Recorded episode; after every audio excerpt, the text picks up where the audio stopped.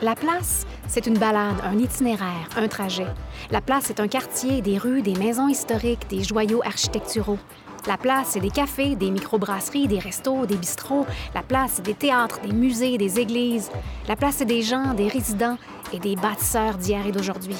La place, c'est un podcast animé par un historien, une artiste et un idéateur.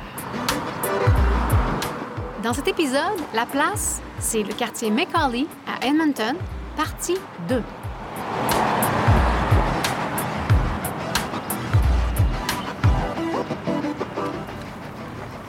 Alors nous voilà à nouveau sur euh, la fameuse Church Street. Une chose que j'ai pas mentionnée euh, lors de notre dernier passage, c'est que Church Street euh, a fait l'objet de revendications, pas seulement pour qu'on reconnaisse que c'est un- une rue pleine d'églises, mais que Church Street devienne un lieu historique et patrimonial en soi, reconnu par la ville. Euh, ils ont franchi les étapes les plus importantes depuis 2012, qui est d'avoir la reconnaissance de la ville, mais euh, il y a plusieurs niveaux de, de- de travail encore pour que ce soit reconnu. Euh, et il y a la question de est-ce que les églises comme telles, individuellement, soient reconnues, parce qu'une fois qu'on fait ça, on pourra plus faire des modifications majeures aux églises. Euh, mais c'est une, une- une démarche importante, je pense, parce que c'est un quartier, euh, malgré sa réputation, qui est quand même très paisible et intéressante, euh, avec une architecture remarquable. Et je pense que cette reconnaissance envoie ce message-là. Là, on est devant deux églises qu'on voulait vraiment noter. La première, aujourd'hui, s'appelle le Rima Chapel, qui est une église, euh, et il y a de plus en plus d'églises comme ça, qui sont des églises qu'on pourrait nommer de privées. C'est quand même une congrégation chrétienne, mais euh, qui regroupe une communauté autour d'une façon de célébrer. Euh, Rima Chapel euh, est ouvert au public, puis à n'importe qui qui veut célébrer là, mais est composé principalement de personnes issues de l'Afrique. Et donc, aujourd'hui, c'est ça le Rima Chapel. Euh, anciennement, par contre, c'était euh, la paroisse catholique d'Immaculée Conception. Donc, c'était une deuxième église catholique. La première église est de l'autre côté du centre-ville. On pourrait appeler ça la côte ouest. Là. Euh, donc, c'est dans le quartier Oliver, mais la partie sud. Et ça, c'est la paroisse Saint-Joachim. On va en parler à un autre moment donné, mais c'est la première paroisse, la plus ancienne paroisse franco-catholique ou catholique à Edmonton. Euh, ceci était le deuxième, donc ça a ouvert en 1906 et c'était parce qu'on voulait pouvoir desservir les autres catholiques. Et on vient d'en voir. Euh, les, catholiques ukrainiens, euh, les catholiques italiens, euh, les Irlandais, etc. Assez rapidement, par contre, euh, après son ouverture, c'est les francophones qui ont comme un peu pris le dessus. Donc, par 1912, ça a été déclaré à nouveau une paroisse francophone. Donc, ça prenait une troisième église catholique. Et ça, c'est l'église en face, qui est Sacred Heart. Donc, Sacred Heart, euh, qui est aujourd'hui nommée le Sacred Heart Church of the First Peoples, donc une église avec une, euh, une teneur autochtone très forte. Et ça, ça a été créé pour desservir les autres catholiques de la ville non francophones. Et euh, donc, voilà. Donc, c'est c'est quand même un coin important, L'une en face de l'autre. l'une en face de l'autre, l'une avec une architecture quand même très impressionnante de l'extérieur. Tu sais, la vieille brique rouge, Ouais. euh, le clocher qui est très, très élevé, qui est en voie de rénovation importante, en fait. Drôlement, et moi, j'ai j'ai assisté à une messe parce que j'étais tellement curieux. Tu sais, euh, euh, Sacred Heart Church of the First Peoples, pour savoir quelle est la saveur qu'on y donne, est-ce qu'on célèbre de façon différente. Je dirais, la- une des premières choses que j'ai remarqué en entrant là-dedans, c'est que l'intérieur n'est pas du tout à l'image de l'extérieur. Euh, si on te mettait à l'intérieur, on penserait à une église bâtie dans les années 70. Euh, c'est très simple, le bois est assez moderne. Tu sais, rien de remarquable sur le plan historique, sauf peut-être les vitraux. Ça ressemble à ce qu'on voit à Saint-Joachim. J'avoue, Ouais. moi, je dirais qu'à Saint-Joachim, c'est plus impressionnant, juste parce que c'est beaucoup plus colorié, euh, c'est plus développé et tout. Mais euh, il y a quand même des vitraux, on voit les noms, tu sais, les noms des donateurs, dont euh, Pierre Côté, euh, qui, qui est reconnu comme donateur. Donc, il y a- y a- sur le plan architectural, c'est ce que j'ai observé. Il y a aussi que l'art religieux, donc les, les, les, Les euh, icônes. les icônes, euh, le chemin de la croix, Oui. c'est tout à saveur profondément autochtone.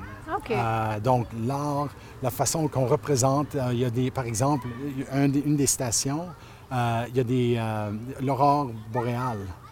Et ça fait drôle quand on associe, euh, juste pour montrer à comment loin qu'on est de l'iconographie typique qui est Ah ben oui. tu sais, euh, au Moyen-Orient. Le désert et le... C'est ça. mais, mais on a vraiment adopté énormément, de- on a fait une in- réinterprétation de cette iconographie pour que ce soit inclusif au vécu euh, des peuples autochtones. Euh, de- mais je parle de chemin de la croix, mais tout, tout, tout, tout, tout. Euh, tu sais, on a le- la roue de la médecine qui entoure le crucifix euh, en avant de l'église. Euh, moi, personnellement, je trouve ça très... Je m'y vois plus là-dedans parce que c'est une iconographie d'ici. Ouais. Et l'iconographie catholique typique ne l'est pas euh, réellement. C'est toutes des représentations d'un monde qu'on ne vit pas dedans. Mais ça, c'était beaucoup plus local. Euh, donc, j'ai trouvé ça très intéressant. En termes de la façon de, de faire la messe, pour moi, c'était la messe typique. On dit, à un moment donné, les prières, c'était au Créateur et non pas à Dieu, qu'on verrait d'habitude. Euh, quand on fait les intentions, c'est euh, au grand esprit. Donc, ça, c'est des petits changements, mais, euh, mais c'est une communauté très intime, très intéressante. Comme les gens se chantaient Bonne fête. Puis, donc, ça représente, selon moi, c'est une communauté assez serrée euh, que, j'ai vue. Pour, pour revenir à Immaculée, euh, Oui. à Immaculée Conception, euh, petit fait divers, artistique en même temps. Ceux d'entre nous qui avons peut-être un certain âge se rappellent de Robert Goulet. Robert Goulet, qui était un, un grand de Broadway, qui, qui- qui a fait du cinéma, qui a fait plein d'affaires. Au fait, son nom, c'était Robert Gérard Goulet. Puis, euh, il, il est né à Lawrence, Mass, comme beaucoup de Canadiens euh, français à l'époque, mais à un moment donné, il est venu, euh, il est venu s'installer en Alberta. Puis euh, il a passé euh, trois, euh, il a passé, euh, mon Dieu, je ne sais pas exactement combien d'années, mais il est arrivé de Girouville à Edmonton euh, à l'âge de 13 ans. Puis il a été actif dans la communauté ici. Il a fait partie de la chorale à l'Immaculée Conception. Puis ça, c'est euh, la mère de Paul Lamoureux, qui est décédée maintenant, qui, euh, qui se rappelle de ça, de, de ce, ce petit bout de chou-là qu'elle l'appelait, là, le petit jeune. Sa mère Ok. est décédée en passant, pas Paul. Euh, oui. Paul est encore autour, est encore bien actif.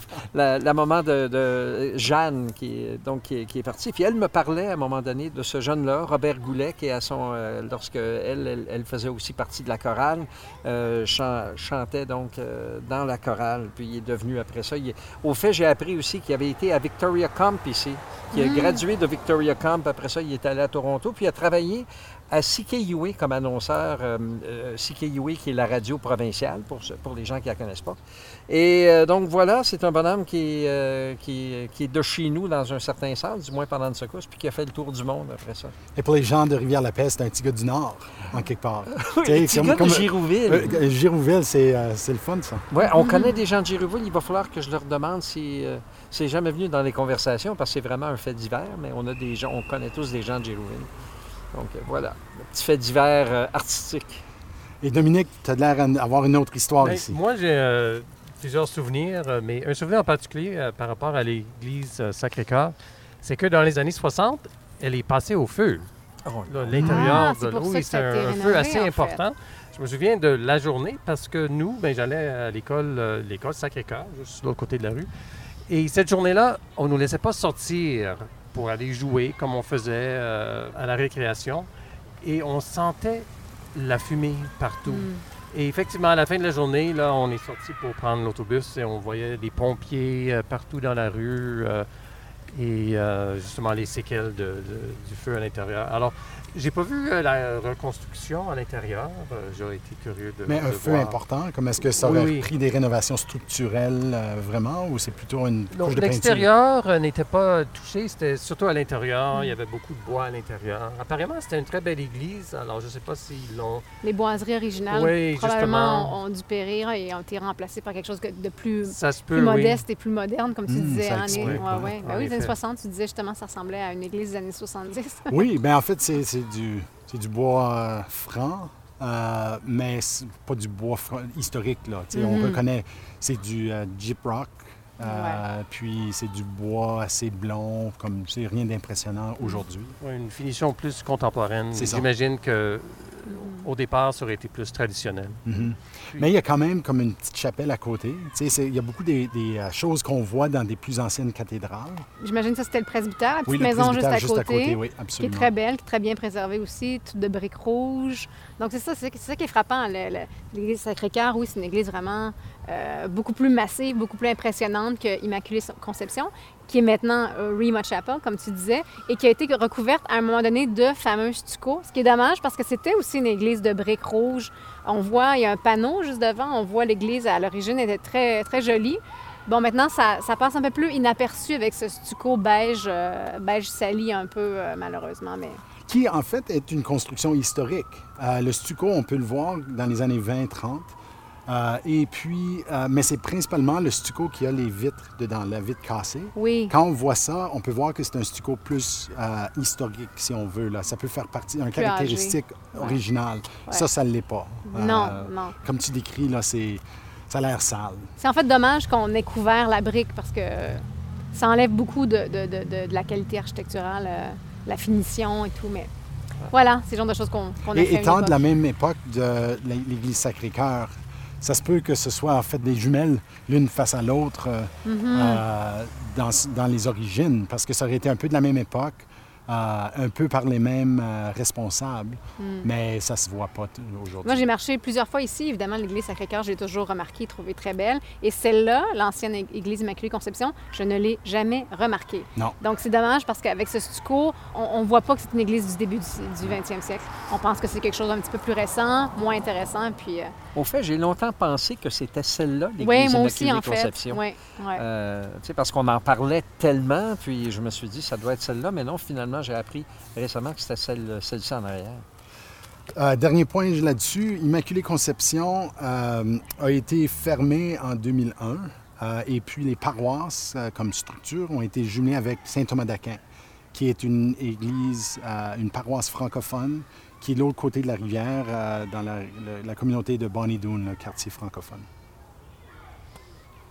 J'avoue que c'est une découverte. Moi, je parle souvent des trois quartiers francophones, là, ou des, ben, les deux quartiers francophones. Et c'est Grandin et- et Bonnie ensuite Bonnie Doon. Mais et j'avais une appréciation qu'il y avait du monde qui vivait autour d'ici. Mm-hmm. Mais ce- le plus que j'apprends sur Macaulay, le plus que j'apprends qu'on pourrait le caractériser en quelque part comme étant un quartier francophone. Un- une ressource très riche sur le plan historique, euh, c'est le oui. Henderson's Directory. Oui. Et là-dedans, on est capable de situer qui vivait où, du moins par leur nom, même si on ne les connaissait pas, mais on voit qu'il y a une énorme concentration de francophones qui vivaient ici.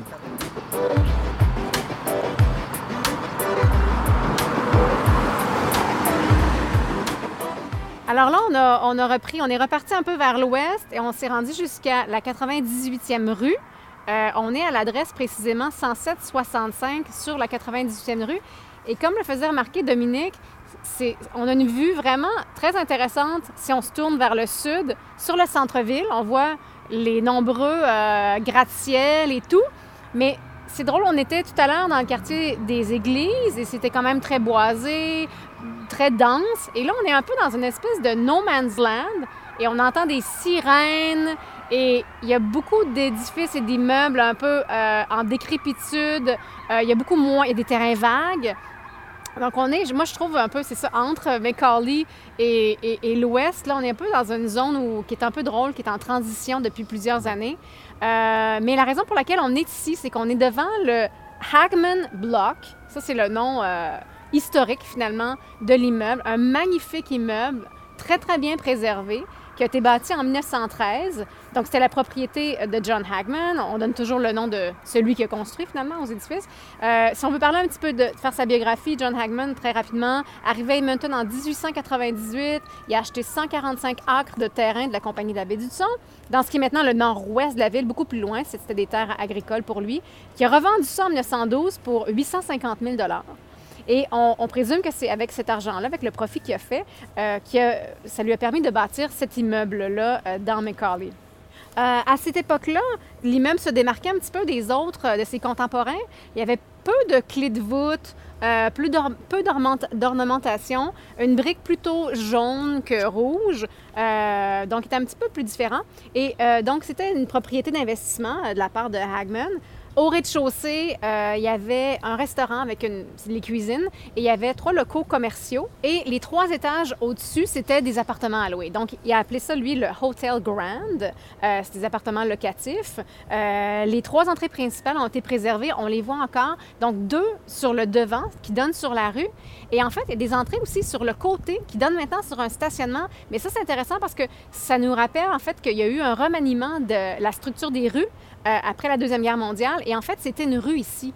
On imagine que le Hagman Block était à l'époque au coin d'une rue. Maintenant, c'est plus le cas. Il donne sur un stationnement.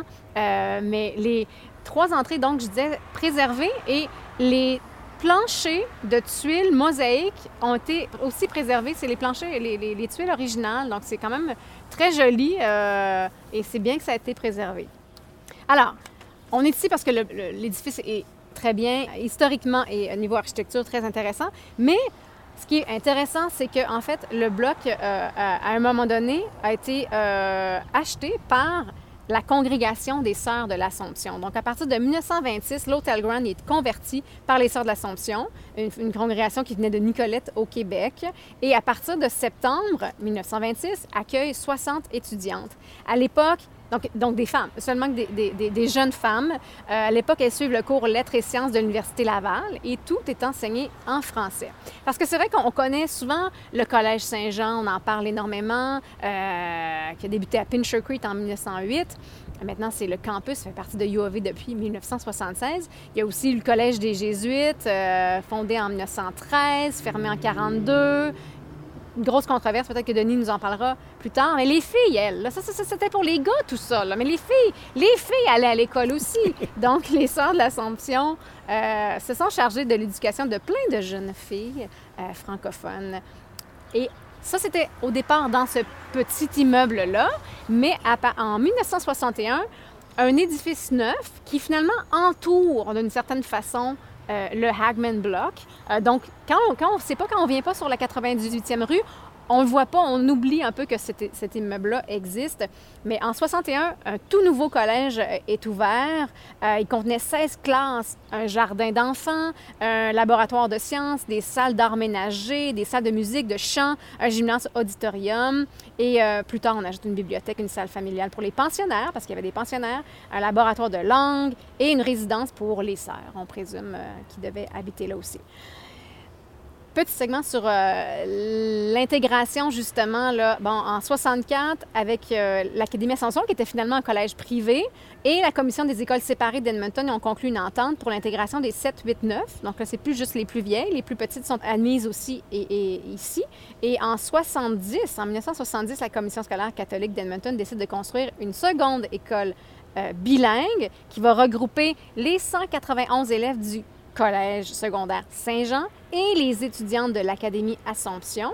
Et la nouvelle école vient s'ajouter à la liste des 27 écoles bilingues fréquentées par 5214 élèves francophones en 1971. Et cette nouvelle école, ce sera l'école J.H. Picard, qu'on connaît encore maintenant sur la 99e rue. Malheureusement, ben malheureusement en tout cas, on se demande que s'est-il passé, qu'est-ce qu'il advient de ce collège l'Assomption-là. Moi, je me rappelle d'être passé devant et d'avoir des, amis qui m'ont dit Ah, j'étais à l'école là, dont Eve-Marie Forcier, entre autres. Et, mais en fait, ça a fermé en 1972, justement, avec quand, on a ouvert l'école G.H. Picard. On a envoyé tout le monde là-bas. Et après ça, bien, les, locaux ont servi pendant un moment au collège Graham McEwen, puis après ça au King's College. Et le tout a été euh, complètement modifié dans les années 2000 pour accueillir maintenant des logements sociaux. Et en fait, le, look complet, euh, ça on ne reconnaît plus du tout euh, l'immeuble du début des années 60 parce qu'on a tout recouvert d'un nouveau euh, fini et tout. Et maintenant, c'est des logements sociaux. Des, des, femmes, oui, il y a quand même pas mal de, jeunes demoiselles qui sont passées par l'Académie Assomption. J'ai mentionné Eve-Marie Forcé tout à l'heure, mais il y a aussi n'est-ce pas, Danielle Labrie, euh, l'épouse de Ronald Tremblay, eh oui, Elle, m'a parlé de, ces années-là. Elle, elle n'était pas bonne élève, comme on dit. Mais elle, m'a parlé de, m'a parlé de l'académie avec beaucoup d'affection. Euh, euh, le gouvernement français payait souvent les études pour, pour les, personnes qui demeuraient au Canada, donc des Français de nationalité. Puis ma, femme est de, nationalité française, donc elle est venue ici avec ses sœurs. Mm. Il y a aussi euh, une amie euh, qui, qui- qui, euh, qui nous tient encore à cœur, même si elle n'est pas là encore, c'est Sœur Thérèse Potvin, qui a enseigné ici, qui est décédée il y a quelques années. Puis, euh, il y avait une chorale ici, il y avait, il y avait plein de choses. Puis, c'est ça, on a aussi des, des gens comme Marceline Forestier euh, qui, qui est venue ici aussi. Quelqu'un peut-être qu'on connaît un peu plus, Claudette Roy, qui, est, qui est venue ici, je crois, là, qui est très connue dans la communauté. J'aurais quelques souvenirs, moi, au sujet de Oui. l'Académie Assomption. Mais premièrement, moi, j'ai suivi mes premiers cours de piano à l'Académie. Ah! Justement, on parle de l'enseignement de musique qui était important au- pour les sœurs. euh, Et euh, ce que je vois de remarquable, c'est que derrière, je vois un édifice euh, circulaire avec le toit ondulé. Là, c'est une espèce de gazebo en ce moment. Oui. Mais à l'époque, c'était fermé et à l'intérieur, c'était le jardin d'enfance. Ouais. Et c'est là, pour les jeunes euh, francophones, c'était comme le prématernel francophone.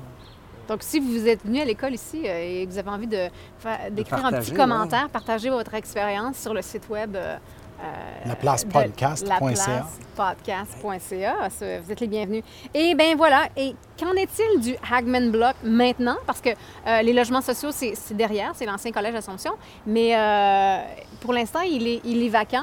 Euh, mais c'est la propriété de Gene Dubb. C'est sûrement un nom que- qui vous dit quelque chose parce que Gene Dubb est propriétaire de plusieurs immeubles Oui. historiques ici à Edmonton, dont la Yellowhead Brewery, euh, aussi l'immeuble, euh, le Red Strap Building, qui est un immeuble qu'on espère, on croise les droits, on espère que quelque chose va, va- va arriver avec cet immeuble-là parce que c'est vraiment une un- endroit très intéressant pour l'instant qui est, qui est vacant aussi, juste en face du palais de justice, si ça vous dit quelque chose. Mais tout récemment, Gene Dubb a fait don du bâtiment d'une valeur de 3 millions quand même euh, au Pregnancy Pathways Project qui offre du logement aux femmes enceintes euh, sans abri.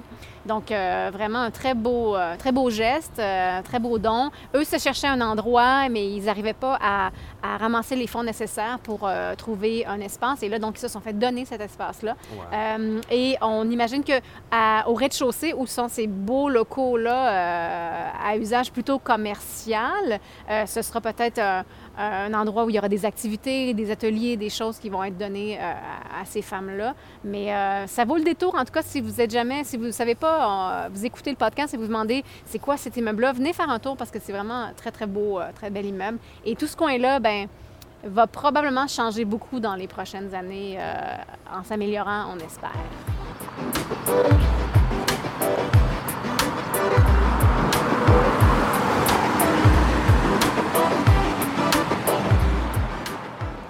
Alors, euh, nous sommes présentement sur un terrain qui est sur la 97, au coin de la 108. On est au nord du Italian Bakery, qui n'est pas à se confondre avec le centre italien, c'est pas la même chose. C'est vraiment la Italian Bakery sur la 97.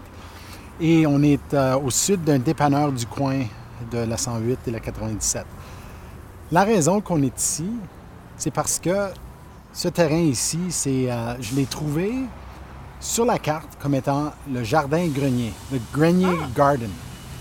Et étant francophone, aussitôt qu'on voit un nom francophone qu'on ne connaît pas, euh, on dit euh, ben c'est quoi l'origine? Donc j'ai fouillé un peu et euh, de fil en aiguille, ce que j'ai vu, c'est que la maison direct à côté, et il faut vraiment regarder pour savoir qu'il y a une maison là, parce que c'est sur une rue très très occupée, euh, très très urbaine, beaucoup de, de, de- de boutiques puis de restaurants euh, En plein saveur- en plein Chinatown, Ouais, ouais. et caché derrière d'énormes arbres conifères et feuillus, il y a une super de belle maison, et c'est la maison d'Adélard Grenier et Marie Rigoulet Grenier, qui sont les parents de Marie-Louise Antoinette Grenier.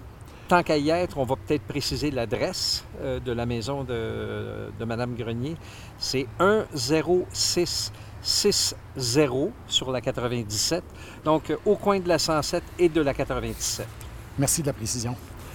Donc, la- cette maison Grenier, euh, la fille, c'est la seule fille de ce couple-là. La maison a été construite en 1925. Et euh, que dire, c'est la fille seule de ce couple-là. Elle n'a jamais eu d'enfant.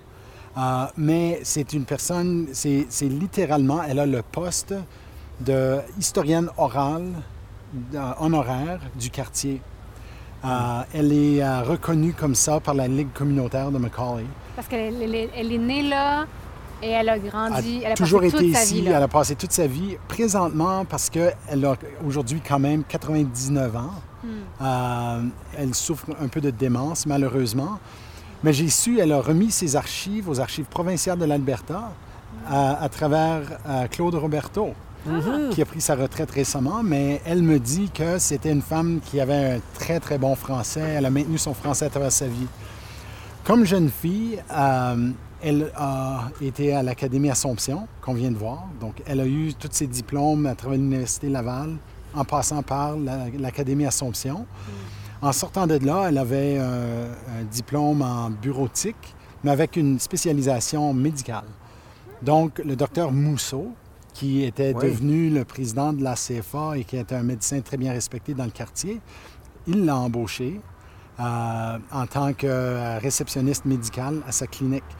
Mais ce qu'elle voulait vraiment faire, c'était de travailler dans un hôpital, comme elle voulait évoluer euh, dans sa profession. Euh, elle a éventuellement, vraiment là où elle a fait sa carrière, c'était avec le, le Charles Camsell Hospital, euh, qui était un, une- un hôpital pensionnaire euh, autochtone. Le lien qui est intéressant là, c'est qu'on parlait de- du Collège des Jésuites tantôt, mais c'est là où ils étaient situés. D'accord. Donc, le Collège des Jésuites est devenu le Charles Camsell Hospital sur le même lieu. Donc, elle a passé 21 ans de sa vie comme euh, archiviste et euh, Secrétaire secrétaire administrative à l'hôpital Camsell. Vous allez, pour les gens qui ont entendu l'émission sur Oliver, lorsqu'on était au cimetière, euh, vous allez remarquer, sinon vous vous rappelez, euh, à un moment donné, on avait sauté en surpris. Mais c'est parce qu'on connaissait déjà l'histoire de Madame Grenier et en- en- juste en marchant par hasard, on est tombé sur la pierre tombale des parents de Madame Grenier et l'étiquette pour elle qui l'attend. Antoinette. Antoinette, Grenier. Grenier. 1919. à À voir. Voilà. faut, no- faut noter, sa mère a vécu jusqu'à 101 ans. Oui. Donc, si elle a les gènes de sa mère, que paraît- déjà, on peut, on dire qu'elle l'a. elle les a. Euh, c'est ça, puis elle est Wow. encore très bien appréciée. C'est quelqu'un à suivre. Moi, je, je- je l'apprécie beaucoup. Euh, excuse, une autre chose dans son parcours, sa carrière, c'est que ses études ont été financées par la CFA. Ils ont Ah donné oui? une bourse d'études. Donc, c'est- je la trouve intéressante parce que, comme j'ai dit dans l'introduction, ce n'est pas une femme qui est connue parce qu'elle était mariée à un tel. C'est pas une femme connue parce qu'elle était soit euh, employée ou quelque chose d'un ordre religieux.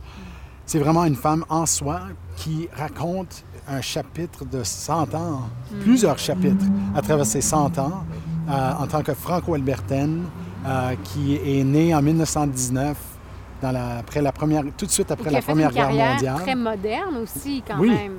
Absolument, parce que les filles, à- de son profil, euh, normalement, seraient probablement devenues religieuses. ou soit ou mariées. ça- Ou aurait été marier. marié. Ouais. Et ça, très jeune à l'époque, oui. C'est ça, donc remarquable. Oui. Euh, donc, on est debout dans ce parc grenier. Donc, le terrain leur appartenait à ce moment-là, tu penses? Parce que c'est c'est- on- C'est c'est dur quand même clôturé. On voit que c'est le terrain tout de suite à côté de, de leur lot où est la maison. Ça, Et- se peut, je peux voir que ça- ce, ce n'est certainement pas un parc, c'est Ouais. certainement un jardin où on a juste laissé pousser la- Ouais. l'herbe. Euh, Il y a quelqu'un qui le maintient relativement, tu sais, c'est pas de la, c'est Oui, pas du, pas de c'est pas du l'herbe foin, c'est pas du foin, c'est, mais ça a dû être un jardin communautaire ou quelque chose en quelque part. La chose que j'ai pas pu déterminer, c'est pourquoi sa maison survit. Ouais. Est-ce que c'est par respect ou euh, la- les gens de la communauté protègent la maison? Est-ce qu'il y a un effort pour la conserver? Parce que c'est pas reconnu comme ressource historique ou rien. Il faut regarder dans la Henderson's Directory pour voir à travers les années que Adélard était le propriétaire de la maison et qu'elle l'a vécu dedans par la suite. C'est encore vécu dedans. Si on regarde la fenêtre et tout ça, il semble avoir des gens ou une personne au moins qui vit là. Mais on me rassure, une femme de la, la communauté nommée euh, Rachel, euh, en tout cas, c'est l'éditrice en chef de- du journal communautaire de- du quartier. Euh, elle m'a écrit en disant que Mme Grenier souffre de démence, mais qu'elle va toujours à Sacred Heart euh, for the First Peoples la- cette église-là, les dimanches. Et euh, qu'elle est maintenant dans un foyer pour les personnes qui peuvent, comme ça, elle peut avoir des services de santé euh, pour rejoindre ses besoins. Comme elle n'a pas de descendance, on se demande la maison, qu'est-ce qui va arriver avec la maison une fois qu'elle meurt? La maison, Euh, puis aussi elle. Elle, comme ben oui, ce serait, son- ce serait quelqu'un à suivre. et- ouais. oui. Mhm. Euh, je vous invite, euh, les chers auditeurs, d'aller visiter notre site, laplacepodcast.ca. Euh, on a toute une section spéciale sur elle parce que il y a eu quatre euh, YouTube euh, de histoires orales où elle se raconte. Oh, wow. Tu sais, donc, on est capable, on, on peut aller voir euh, dans ses mots propres à elle euh, et de la voir physiquement, tout ça. C'est tellement. Elle est charmante, pas à cause d'un petit sourire ou rien comme ça. Elle, elle- tu peux voir que c'est une femme qui a sûrement vécu une vie dure, puis. euh, mais, mais en même temps, on entend de, par ses mots propres à elle, c'était quoi son parcours, son cheminement, puis euh, quelqu'un digne d'une belle commémoration, je dirais. Antoinette Grenier.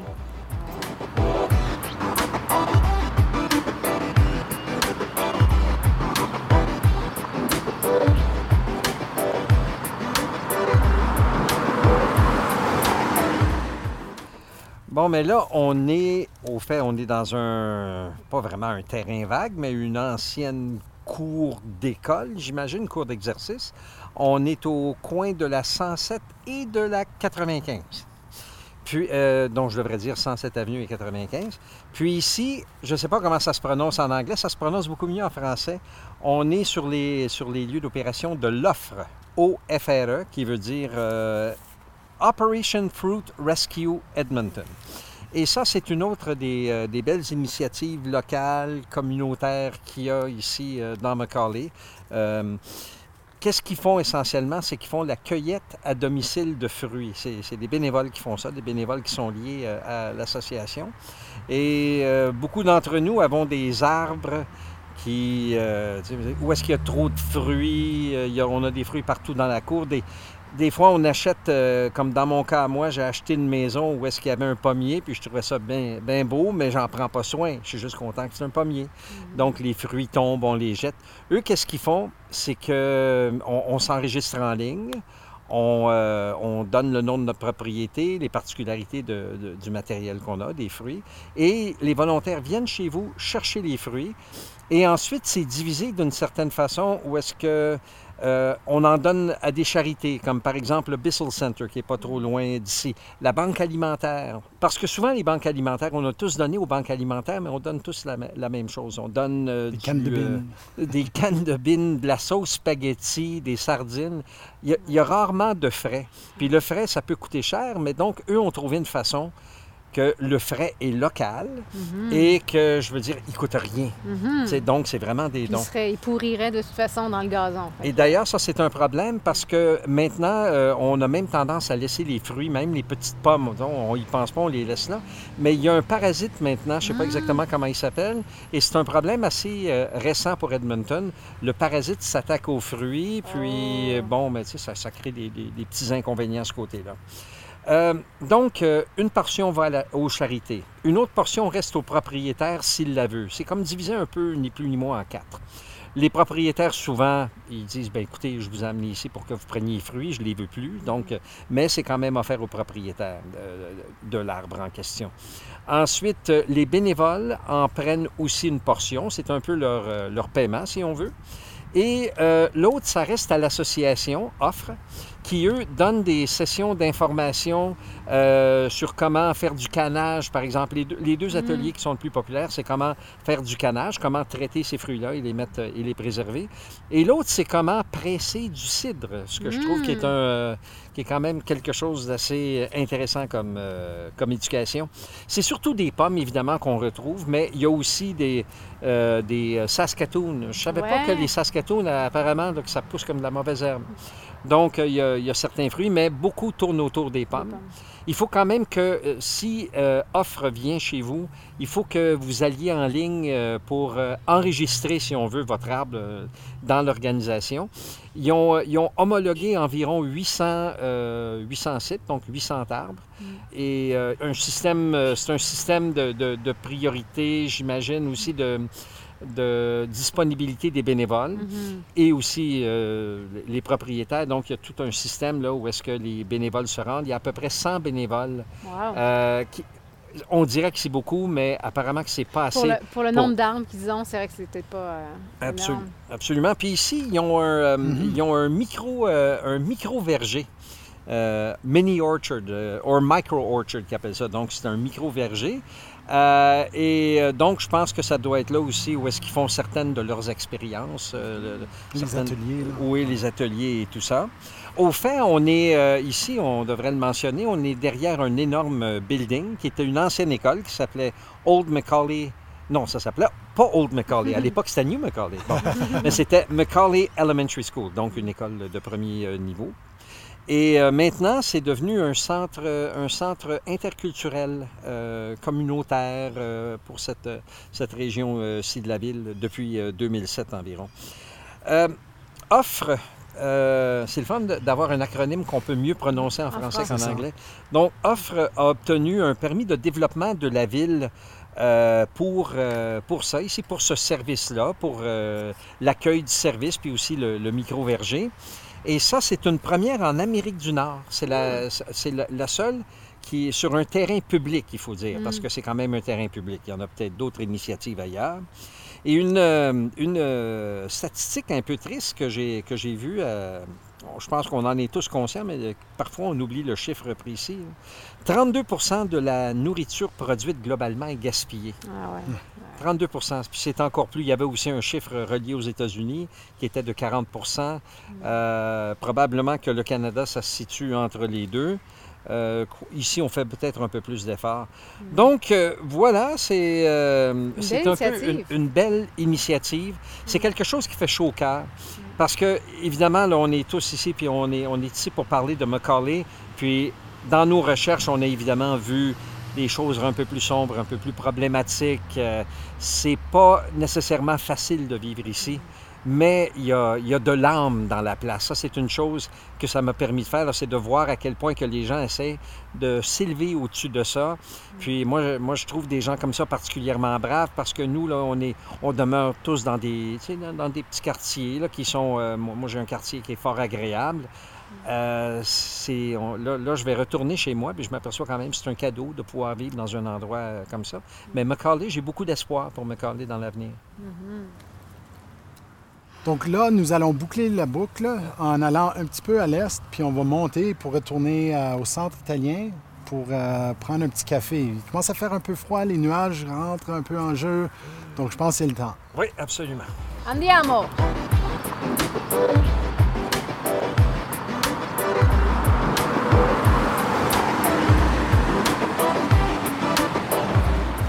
Alors, nous avons repris la route euh, de Macaulay. C'était juste un petit peu à l'est. Puis là, on a remonté la 95. On a marché en dessous de l'arche qui dit Benvenuto, euh, la vie est belle. Benvenuti! Euh, Benvenuti. Ah.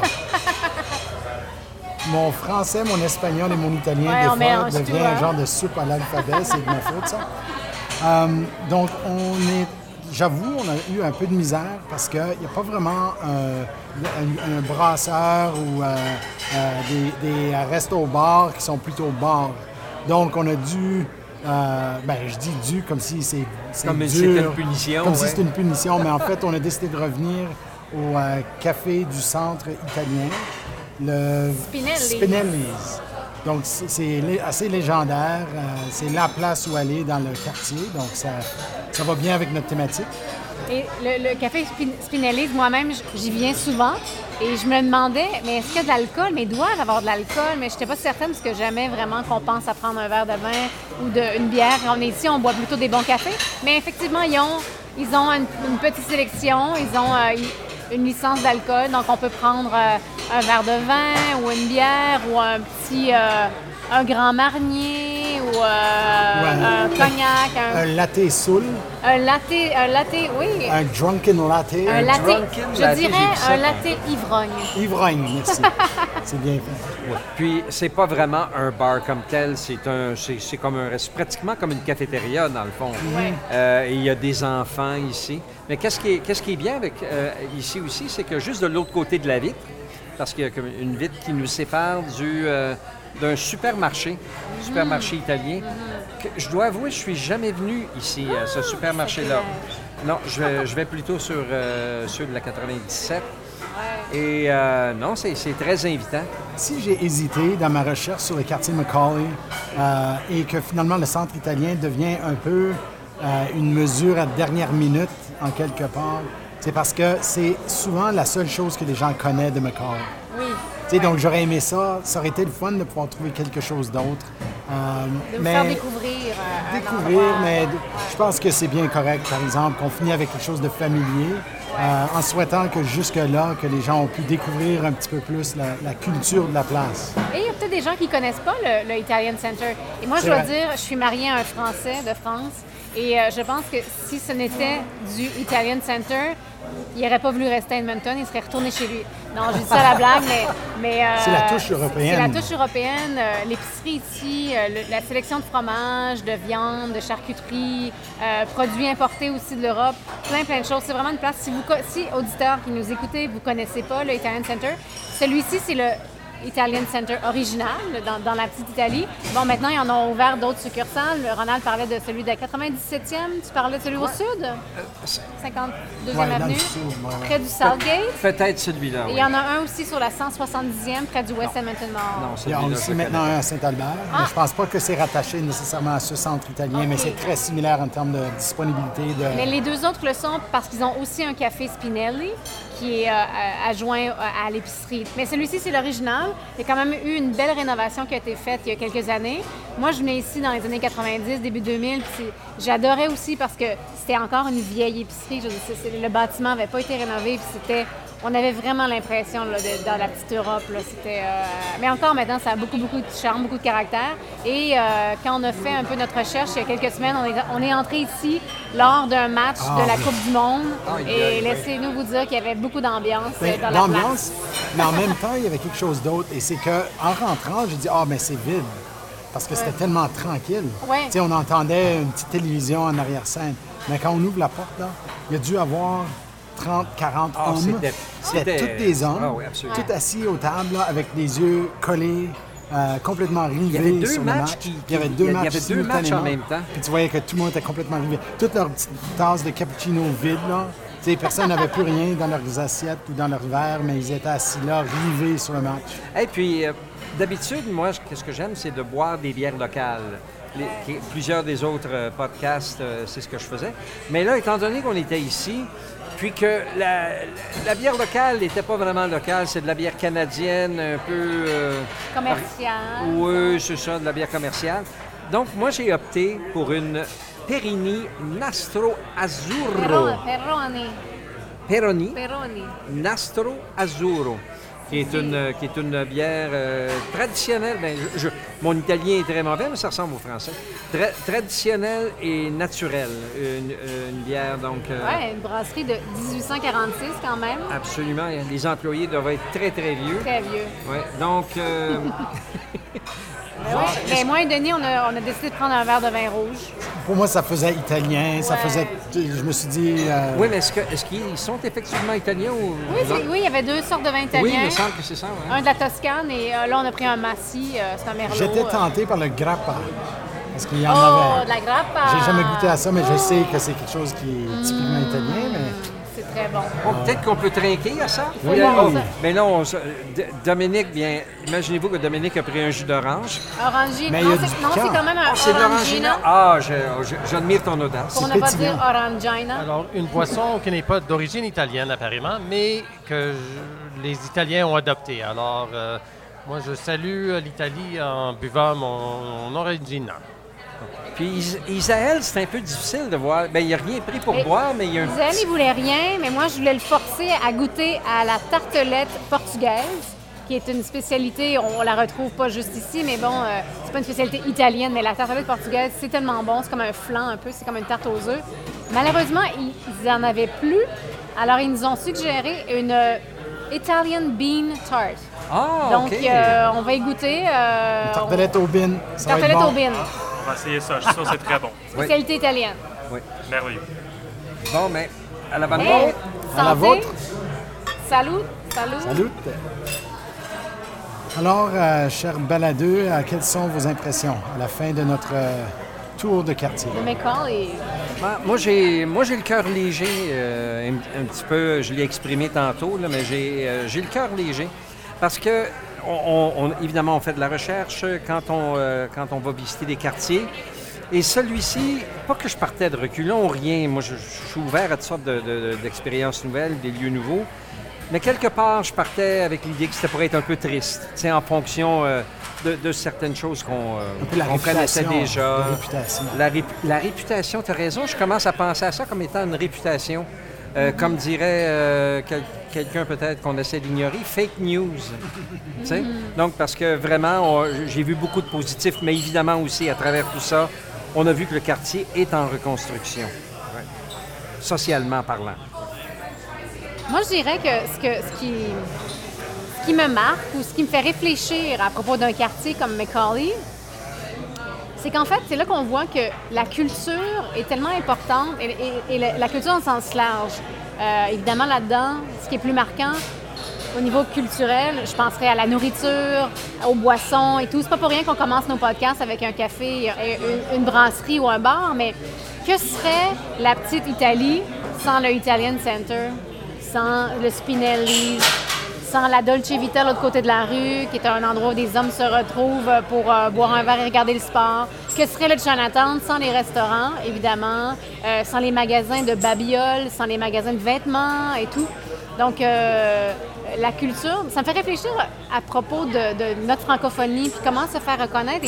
Et, on voit dans notre francophonie à Edmonton, entre autres, depuis quelques années, un beau succès, une belle euh, valorisation de notre culture française ou francophone par la cité francophone, le café bicyclette, euh, le festival canoë volant, des choses comme ça, parce que justement, on met en valeur mm, nos- particularités culinaires, euh, notre bon café, notre joie de vivre et tout ça. Puis c'est très important dans la, dans la, oui, puis dans, dans- aussi dans, dans la qualité de vie qu'une ville a à offrir, ces différences culturelles de, de- de- de gens qui, qui, font, qui font le quartier. Euh, dans le Chinatown, évidemment, ce n'est pas seulement que des, des- de la nourriture chinoise. Maintenant, c'est devenu un peu plus large. Il y a, du- il y a du thaï, il y a du vietnamien, du coréen. Euh, donc ça, c'est vraiment très, très... Fait que moi, ça me fait réfléchir, puis ça me fait... Et c'est ce que c'est ce que j'aime, d'ailleurs, dans la découverte de villes.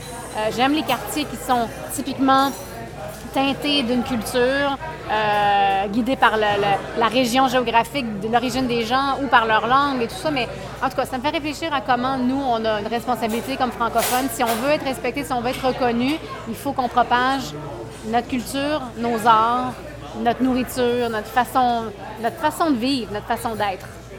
C'est en quelque part pour avoir accès à la place réellement dans le sens culturel. La nourriture est une porte d'entrée qu'on ne peut pas passer outre. Comme on, peut, on a beau expliquer autant qu'on veut, puis ça c'est même pour les historiens, on a beau expliquer le, le- le contexte historique d'une place. Mais en réalité, il n'y a rien de plus accessible qu'un restaurant où on mange. On peut vivre ce qu'on veut vivre, mais on apprend un petit peu plus. Et c'est comme la façon de tremper les pieds avant de sauter. Tu sais, et, euh, En fait, anglais, il y a une expression qui dit break bread. Puis break Oui. bread, ça va même au-delà de la, de la nourriture. Tu sais, break bread, c'est s'asseoir, se, se regarder, euh, jaser, euh, régler des choses. Ça se passe à table. ouais. Attends. You don't, tu sais, le break bread, tu le fais pas pour manger seul. Exactement. Par tu le fais pour définition, c'est fait partager. pour partager. Partager, C'est ça, partager. ça. Exactement. Ouais. Puis comme être humain, euh, je veux dire, ça va toujours demeurer. Si on va toujours avoir besoin de manger, puis des fois, on a, c'est, des bonnes opportunités de, de le faire avec, avec d'autres personnes. On fait beaucoup de choses seuls. Puis on, regarde l'ambiance ici. Il y a des habitués, hein, certainement, et tout ça. Puis euh, ils viennent ici probablement tous les jours. Ils viennent prendre un petit café avec quelqu'un ou ils viennent pour lire. C'est, rassembleur. Carrément. Belle découverte, beau quartier euh, à découvrir pour les gens qui le connaissent pas beaucoup. Et la question de la façon que la culture francophone est vécue, on va le revivre. Parce qu'il y a encore bien des places à découvrir à Edmonton, nord, sud, est, ouest. Euh, donc, la question de canaux volants, la question de quartier francophone et autres, euh, on aura la chance de visiter bien des places encore. Absolument. Bien. Bon, mais à la place? À la place. Chin chin. À la vraie place. À la place de la place. Vous venez d'entendre la deuxième partie de l'épisode sur le quartier Macaulay à Edmonton. Si vous aimez la place podcast, parlez-en à vos amis, abonnez-vous et donnez-nous des étoiles, 5 de préférence. On a hâte de vous retrouver. À très bientôt dans La Place. Les co-réalisateurs de La Place sont José Thibault et Ronald Tremblay. Le sonorisateur et monteur est Dominique Roy et le compositeur et producteur numérique est Isaël Huard. Je m'appelle Denis Perrault, directeur général de la Société historique francophone de l'Alberta, producteur exécutif et co-réalisateur de tout ça.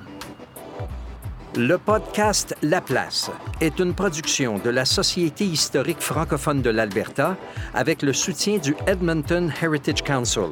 Merci aussi à la zone d'amélioration commerciale du quartier francophone d'Edmonton pour sa contribution, sans oublier notre commanditaire principal, le Conseil de développement économique de l'Alberta. Pour connaître nos sources et nous donner vos commentaires, rendez-vous à laplacepodcast.ca ou cherchez Histoire AB sur Twitter, Facebook, Instagram ou le web pour nous suivre.